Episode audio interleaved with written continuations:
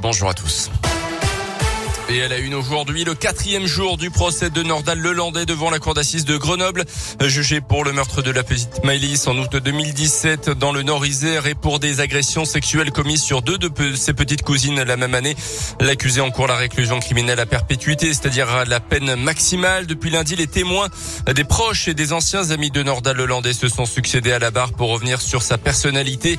Puis l'accusé lui-même a été interrogé par la cour d'assises lors de ce procès qui doit durer trois semaines les avocats des victimes chercheront à lever les zones d'ombre qui persistent encore, même s'il y a peu d'espoir, d'après Yves Crespin, avocat au barreau de Paris.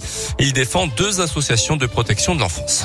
Au-delà de la culpabilité de Nordal Lelandais qui sera vraisemblablement reconnu, ce que j'attends de ce procès, c'est un peu d'humanité. C'est-à-dire que Nordal Lelandais fasse un effort, un pas vers les parents de ses victimes, vers les parents de Maëlys, pour expliquer ce qui s'est passé, pour expliquer ses motivations, et un pas vers les parents de ses petite cousine qu'il a agressée sexuellement, qui euh, n'ont pas compris comment ce cousin euh, a pu agresser deux petites filles de 4 et 5 ans. Voilà, donc euh, il doit donner des explications pour essayer de comprendre si on peut comprendre, que je ne crois pas, mais au moins des explications pour nous dire ce qui s'est passé et ce qui l'a motivé, lui.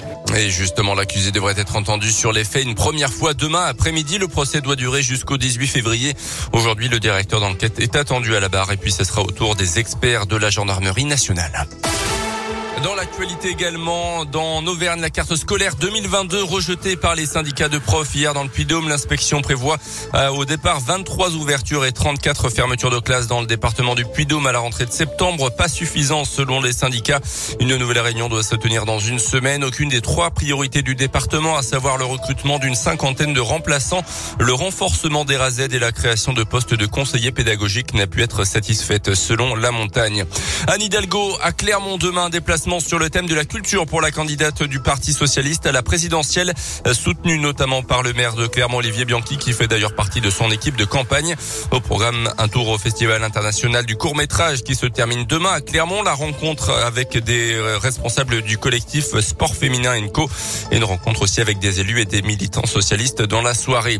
Dans le reste de l'actualité, le pire est derrière nous, assure Olivier Véran, le ministre de la Santé qui juge possible la fin du masque en intérieur au printemps. En attendant, il explique qu'avec trois doses de vaccin ou deux doses et une infection, le passe vaccinal restera valide sans limite. Jusqu'à présent, le délai avait été ramené de 6 à 4 mois après une infection. Mais la disparition du pass, elle pourrait intervenir dans les mois qui viennent, peut-être même avant le mois de juillet, selon lui. En rugby, le match de dimanche en top 14 entre l'ASM et Bordeaux-Bègles est reporté finalement. Une dizaine de cas de Covid ont été détectés au sein de l'effectif de l'ASM, principalement des joueurs de première ligne.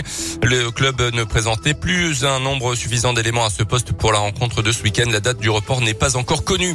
Et puis en tennis, le mythe Roger Federer va-t-il arrêter sa carrière? L'ancien numéro 1 mondial âgé de 40 ans et souffrant de problèmes récurrents au genou depuis deux ans saura d'ici avril ou mai s'il peut reprendre le tennis au plus haut niveau. C'est ce qu'il a hier lors d'une visioconférence avec un de ses partenaires. Federer, vainqueur de 20 tournois du Grand Chelem, n'a plus joué depuis sa défaite à Wimbledon en juillet.